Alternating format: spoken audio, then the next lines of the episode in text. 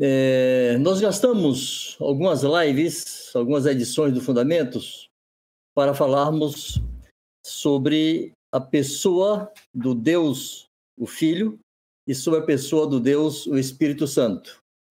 E nós fizemos assim porque existe no meio da Igreja de Deus muitas correntes e pensamentos heréticos que questionam a deidade ou divindade tanto do Filho quanto do Espírito Santo. Mas, como o Pai não é questionado, ao contrário, é muito bem aceito, então não é necessário termos que provar nas Escrituras que Deus o Pai é Deus. Né? Mas ainda assim, amados, nós queremos falar algo sobre a pessoa de Deus o Pai. E começamos com a pergunta: quem é o Pai? Jesus muitíssimas vezes se dirigiu a ele chamando de Pai. Há muitas referências no Novo Testamento, nos Evangelhos, e nós não precisamos citá-las aqui, são muito conhecidas e comuns. Existem duas exceções que eu conheço, pelo menos, que eu me lembro, em que Jesus não chama Deus de Pai. A primeira está em Mateus 27, 45, quando o Senhor estava na cruz e, em uma expressão dolorosa da sua humanidade, demonstrando a angústia do único homem justo e santo, que naquela hora levava sobre si os pecados de todo mundo, Jesus declara: Deus meu, Deus meu, por que me desamparaste? Há uma outra referência em João 20, verso 17, em que Jesus, depois de ressuscitado, expressando a gloriosa realidade de que agora, como homem ressuscitado, ele era nosso irmão, o Senhor Jesus diz: Subo para meu Pai e vosso Pai. Ele nos inclui na expressão de Pai. E depois diz: Para meu Deus e vosso Deus. Esse é o testemunho muito eloquente da identidade e identificação de Jesus conosco, tanto em nossa humanidade, como no fato de ele nos ter tornado filhos de Deus. Também os apóstolos o chamaram de Pai. Nós queremos aqui destacar duas referências onde Deus, o Pai, é identificado nessa condição e onde também fica evidente a Trindade. O primeiro está em 1 Coríntios 8, versos 5 e 6. Porque ainda que há também alguns que se chamam deuses, quer no céu ou sobre a terra, como há muitos deuses, aqui com letra minúscula naturalmente, e muitos senhores, também a letra minúscula, todavia para nós há um só Deus, o Pai, de quem são todas as coisas e para quem existimos, e um só Senhor, Jesus Cristo, pelo qual são todas as coisas e nós também por ele.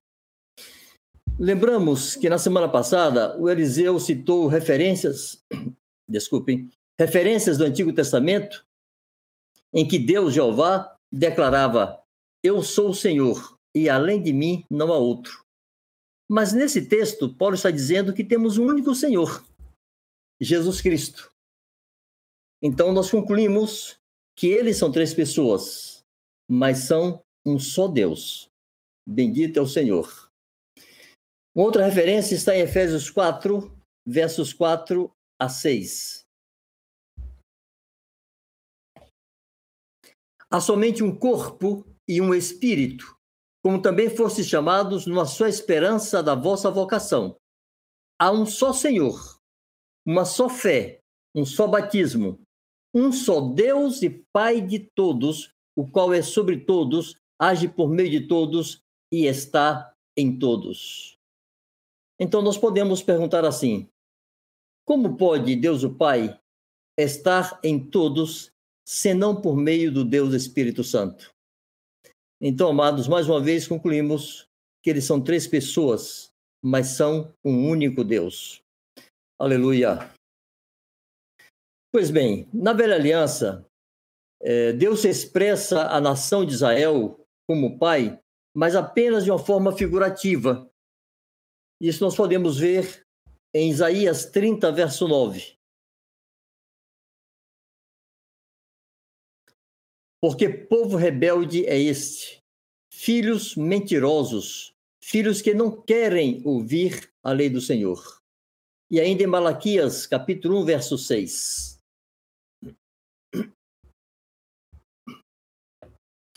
O filho honra o pai e o servo ao seu senhor. Se eu sou pai, fala Jeová, né? Se eu sou pai, onde está a minha honra? E se eu sou senhor, onde está o respeito para comigo? Então, essas expressões, existem outras, né? e não precisamos citar. Deus se apresenta como pai da nação de Israel, assim como também ele se apresenta como marido da nação de Israel, mas são figuras. Mas apenas na nova aliança, amados, quando nós somos unidos a Cristo e recebemos a habitação do Espírito Santo e somos vivificados, é que nos tornamos filhos de Deus. Desse modo, chamá-lo de pai, nosso pai, essa é a nossa nova condição na nova aliança. Nosso relacionamento com ele agora é de filhos com seu pai. Isso é uma realidade que só se estabeleceu na nova aliança. É importante que nós nos perguntemos como seria glorioso, como seria glorioso se todos os filhos de Deus entendessem e se movessem sobre essa realidade, a sua condição de filhos do Altíssimo. Irmãos, na velha aliança, mesmo aqueles santos dos quais o mundo não era digno, aqueles em que habitava o Espírito Santo, o mesmo Espírito que habita, em nós hoje, esses homens não chamavam Deus de Pai. Nem Noé, nem Abraão, nem Moisés, nem Davi, nem nenhum outro. Essa é uma condição que se estabeleceu na nova aliança por meio de Jesus Cristo. Quanta glória, amados, quanta vitória nós temos nessa filiação. Em João, capítulo 1, versos 12 e 13 do Evangelho segundo João, isso é expressado de maneira tão tremenda. Mas a tantos quantos o receberam, deu-lhes o poder. Foi Deus quem nos deu o poder, porque nós recebemos, nós cremos, nos foi dado o poder de sermos feitos filhos de Deus, fomos tornados filhos de Deus. Está falando da nossa regeneração, do nosso novo nascimento. Deu-lhes o poder de serem tornados filhos de Deus, a saber, aos que creem em seu nome, os quais não nasceram do sangue, nem da vontade da carne, nem da vontade do homem, mas nasceram de Deus. Aleluia, bendito seja o nosso Pai. Ainda em Romanos 8, 14 e 17, há um testemunho eloquente dessa nossa filiação. Pois todos os que são guiados pelo Espírito de Deus são filhos de Deus. Porque não recebestes o espírito de escravidão para viverdes outra vez atemorizados? Quando disse que há tanta glória e tanta vitória, irmãos, porque uma das coisas que essa filiação produz em nós é remover o temor, o temor da morte, o temor do futuro, não recebestes o espírito de escravidão para viverdes outra vez atemorizados. Atemorizados vivíamos antes, mas recebestes o espírito de adoção, baseados no qual clamamos Abba, Pai. Essa expressão de carinho e de proximidade. O próprio Espírito testifica com nosso espírito que somos filhos de Deus. Aleluia! Ora, se somos filhos, somos também herdeiros, herdeiros de Deus e co-herdeiros com Cristo se com ele sofrermos, para que também com ele sermos glorificados. Ou se com ele sofremos, também com ele seremos glorificados. Bendito seja o Senhor. Se é assim, amados, então quero dizer que na sua próxima oração, quando você se ajoelhar para adorar ao Pai, adorar ao Senhor Deus, diga assim: Meu Pai, meu Pai que está no céu, que foi dada essa filiação. A valorize, não a ignore, não a despreze. Que grande bênção podermos achegar-nos ao Pai com essa confiança. Adore-o, adore-o cheio de gratidão e temor. De temor porque Ele é o Deus Altíssimo que nos quis fazer seus filhos e para isso entregou seu único filho, seu unigênito, para que agora ele pudesse ser o primogênito entre muitos irmãos. Adore-o, meu querido. Adore-o e desfrute desta gloriosa realidade, sabendo quão custoso foi para ele nos tornar seus filhos. Como é glorioso quando podemos separar tempo para contemplar, meditar e adorar ao nosso bendito Deus e Pai. Mas há dois erros, dois enganos muito grandes quando alguns pensam no Pai. Há dois enganos muito grandes que se espalham no meio da igreja mesmo. O primeiro engano é achar que o Pai é o Deus da velha aliança, severo e vingador. Como já foi demonstrado em lives anteriores, os que pensam assim se esquecem que o Deus triuno, o Deus Pai, o Verbo eterno, que é o Deus Filho, e o Deus Espírito Santo sempre atuaram juntos desde a criação e ao longo de toda a velha aliança. Não era uma atuação isolada de uma dessas pessoas, é o Deus triuno atuando ao longo de toda a história. Esse primeiro engano ignora as muitíssimas manifestações da bondade, da misericórdia e paciência, e paciência de Deus na velha aliança. E há um segundo engano. Nesse engano, se pensa que o pai da nova aliança é o contrário do Deus da velha aliança.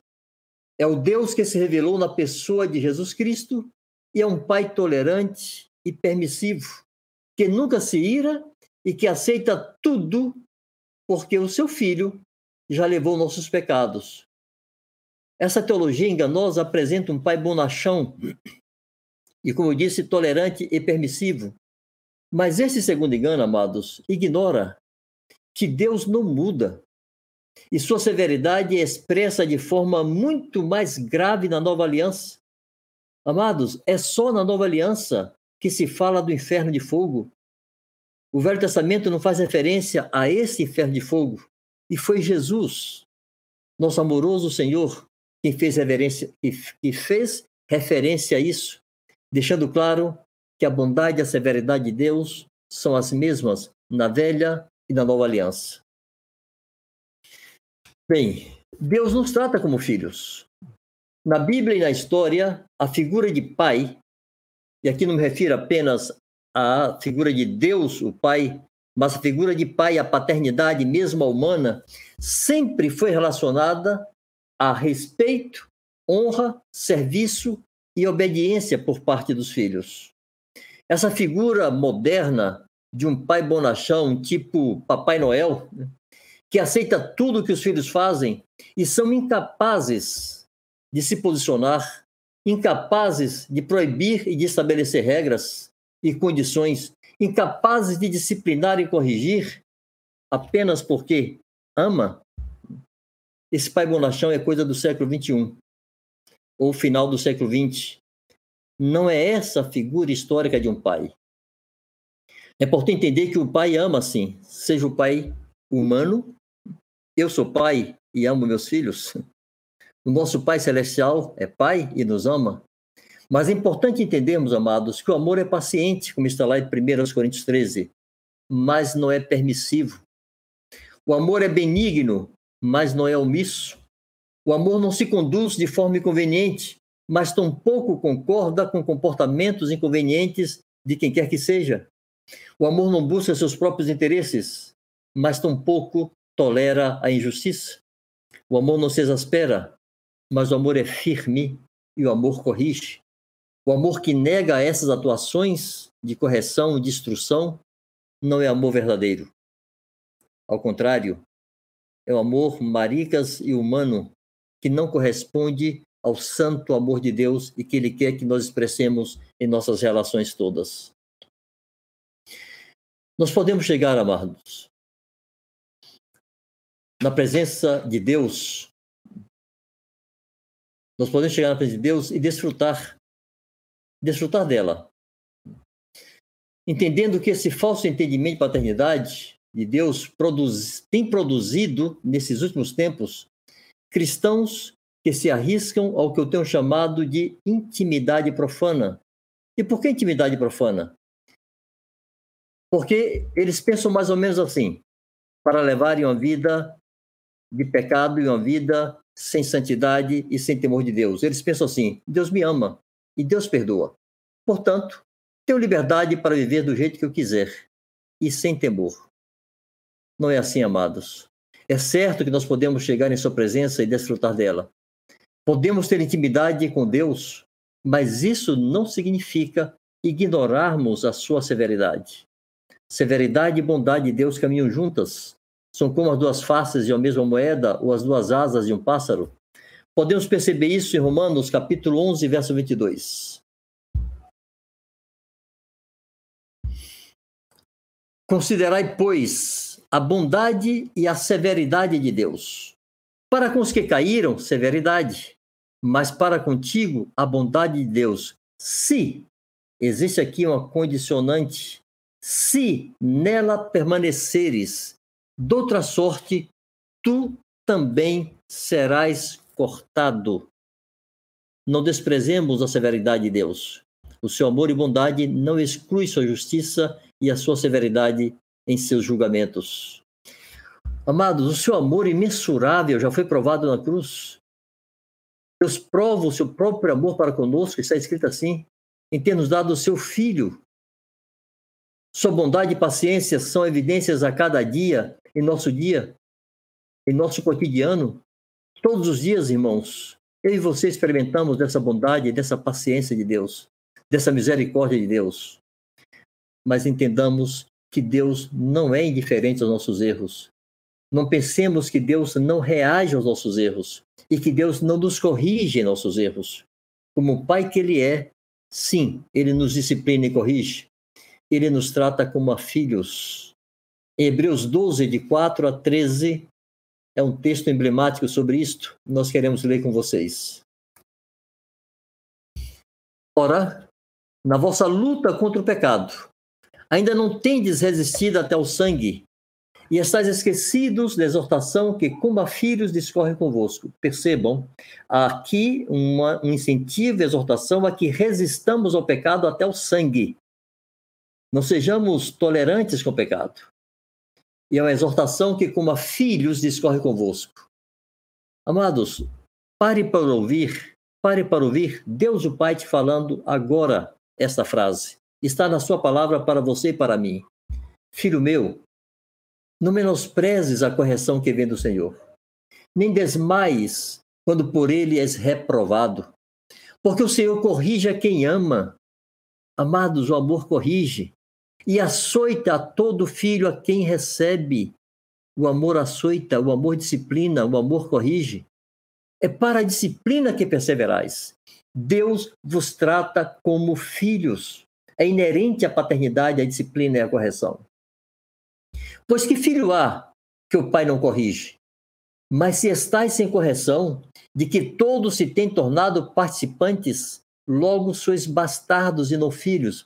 Ou seja, se não nos deixamos corrigir pelo pai, não somos seus filhos. Além disso, tínhamos os nossos pais segundo a carne que nos corrigiam e os respeitávamos. Ou seja, a palavra de Deus está relacionando o respeito aos pais à correção dos pais. Não nós de estar em muito maior submissão ao Pai dos Espíritos e então viveremos? Pois eles nos corrigiam por pouco tempo, segundo melhor lhes parecia. Deus, porém, nos disciplina para aproveitamento a fim de sermos participantes da sua santidade. Aleluia, bendita palavra.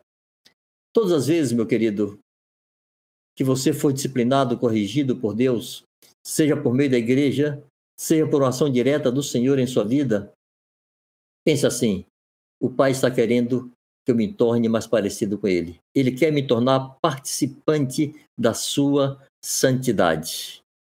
Que bendita correção recebemos do Senhor.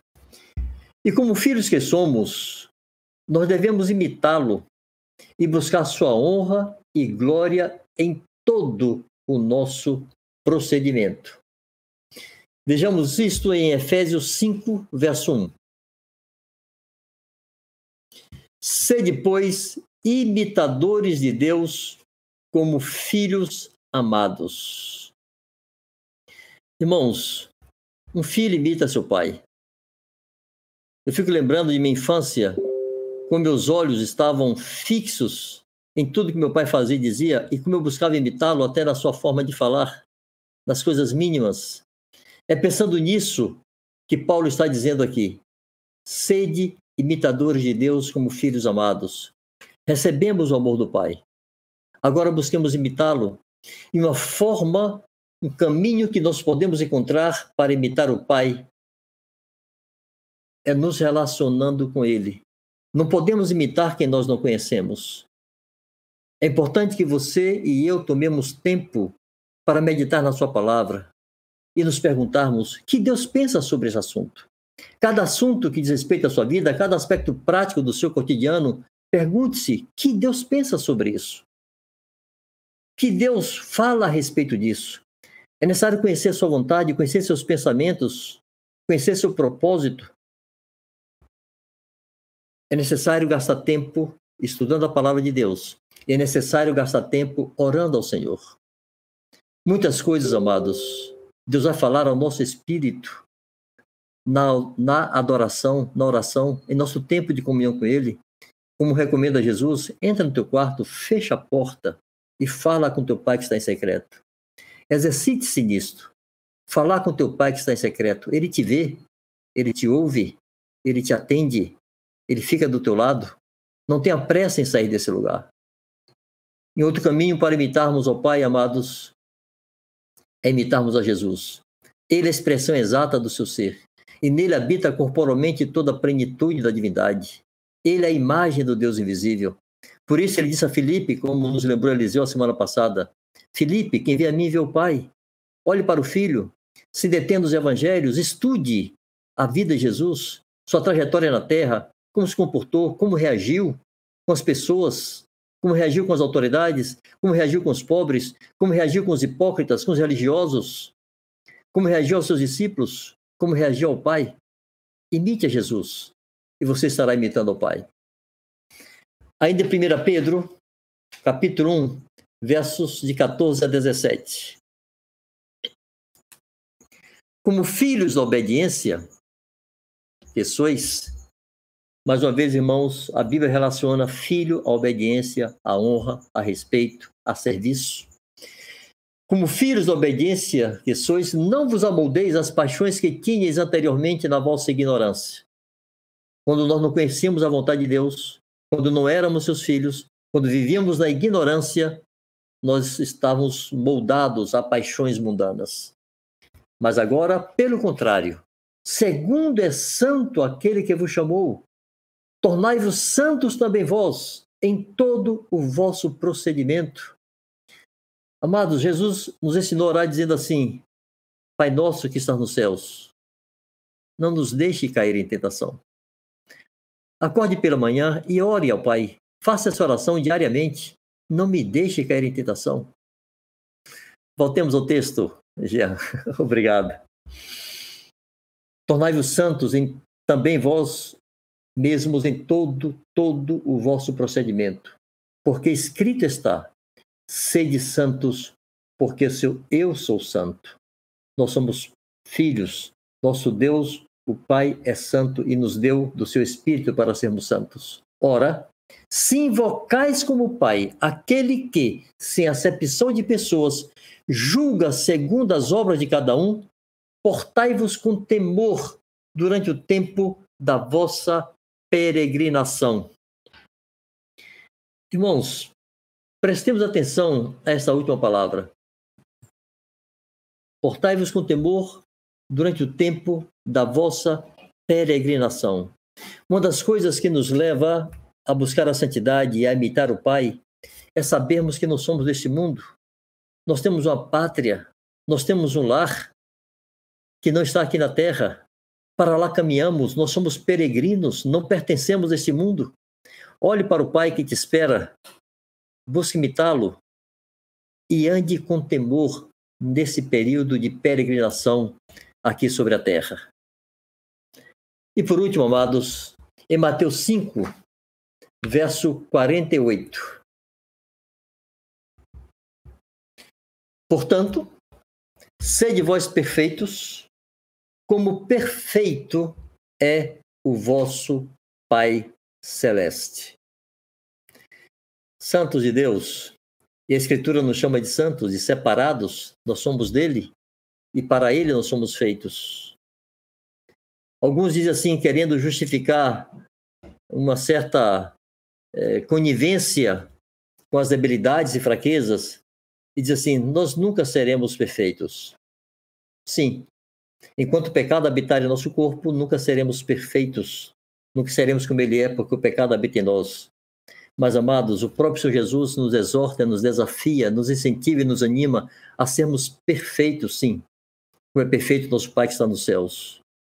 Busque imitá-lo, almeje essa excelência, deseje essa excelência, deseje essa perfeição, não se conforme em ser um filho medíocre, não se conforme a não se parecer com seu pai, não se conforme a que as pessoas olhem para você e não identifiquem você a imagem do Pai que está nos céus.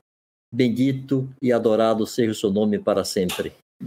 Para fixar melhor as ideias, para nos ajudar nesse exercício, vamos lá. As perguntas. Primeiro, quando nos tornamos filhos de Deus? Segunda, quais os dois enganos cometidos com respeito ao Pai? Terceira, como devemos nos conduzir como filhos desse Pai perfeito? Que o Senhor nos desafie cada vez mais e nos inspire para almejarmos, desejarmos e perseguirmos essa perfeição. No nome de Jesus.